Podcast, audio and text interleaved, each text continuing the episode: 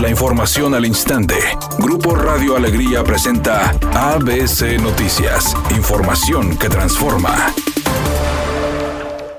La Comisión Nacional del Agua autorizó al gobierno de Nuevo León sacar agua de la presa Cerro Prieto a pesar de que se encuentra a menos del 4% de su capacidad. Así lo dio a conocer el gobernador del estado, Samuel García. El día de hoy en la mañana, todas en México, tienen un límite de extracción. Es un, es un límite bastante arbitrario. Unas son 8, otras son 10, otras son 12. Y hoy en la mañana logramos que con agua autorizara que la Cerro Prieto, que ya estaba legalmente topada y que nada más le quedaba una semana de de extracción, nos la ampliaron un mes más. Es decir, esta semana vamos a ganar un mes más de agua hasta mediados de junio. Por su parte, Juan Ignacio Barragán, titular de Agua y Drenaje de Monterrey, señaló que al parecer el mes de mayo puede dar a Nuevo León un respiro, ya que se esperan lluvias para el próximo domingo. Las previsiones son de que tendríamos lluvias más o menos a partir del domingo por unos 5 o 6 días. Los promedios andan, según las diferentes fuentes, andan entre un 40 y un 70% de lluvia. En algunos días pueden ser lluvias ligeras en otros pueden ser lluvias abundantes, sin embargo, pues hay que esperar conforme nos vayamos acercando a los días de lluvia para ver de qué volúmenes podemos estar esperando.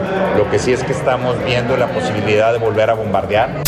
La jefa de gobierno de la Ciudad de México, Claudia Sheinbaum, informó que a pesar de que México no tiene tratado de extradición con Israel, los oficios diplomáticos van avanzando para traer a nuestro país al que fuera embajador en la UNESCO, Andrés Roemer, sobre quien pesan al menos ocho denuncias por violación. Y en este caso, como en otros casos, aun cuando no hay acuerdo de extradición, se está trabajando con la Secretaría de Relaciones Exteriores, desde la Fiscalía y con todo el apoyo para que pueda llevarse a, su juicio en este caso. Cabe señalar que Andrés Roemer también fue colaborador de los expresidentes Carlos Salinas y Ernesto Cedillo.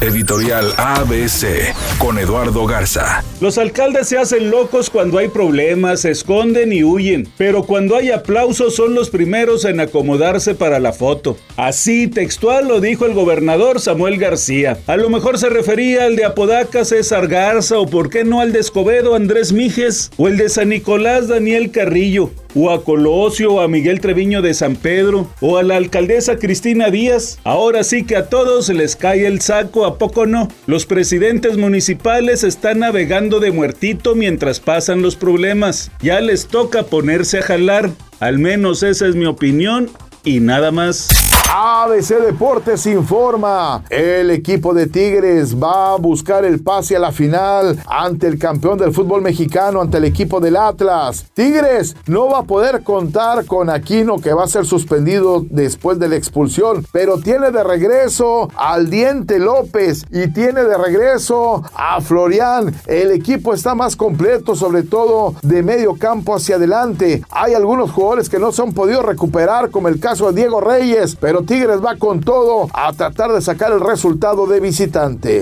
Benny Ibarra y Sacha dijeron que podrían reencontrarse los Timbiriches como última ocasión, aunque apenas están pláticas y no tienen nada estructurado, lo cierto es que sí están pensando en volver.